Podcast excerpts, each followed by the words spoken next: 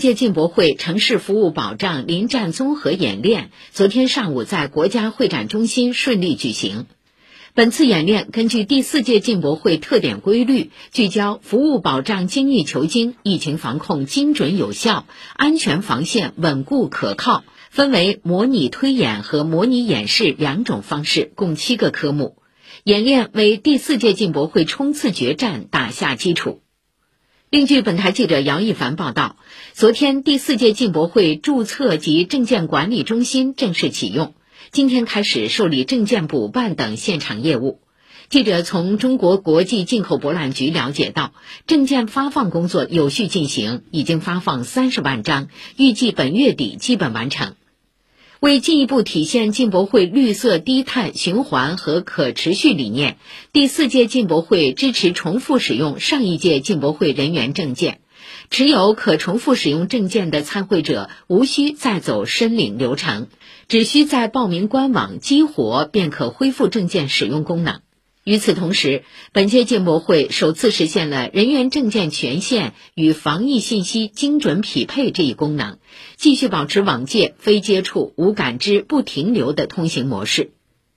第四届进博会注册及证件管理中心负责人陆洲表示，为加强疫情防控措施，减小客流聚集接触，提前将注册人员信息汇总，与上海市大数据中心每日多次上报参展参会人员健康码、核酸检测、疫苗接种等防疫信息，经由进博局收集并交由公安机关处理，经核实后打开参展参会人员证件权限。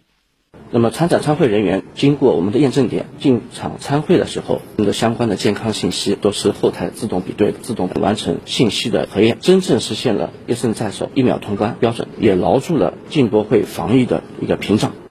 虹桥国际经济论坛是进博会的重要组成部分。今年的虹桥国际经济论坛中，虹桥国际开放枢纽建设与区域协同发展分论坛，也就是虹桥 HUB 大会，将由虹桥国际中央商务区管委会具体承办，于十一月六号在国家会展中心举行。此次虹桥 HUB 大会将邀请多位重量级嘉宾，包括国际组织负责人、诺奖级学者、智库专家等，探讨全球新格局下如何打造集中集，即从全球趋势到中国实践，纵论构建国际一流中央商务区的机遇与挑战。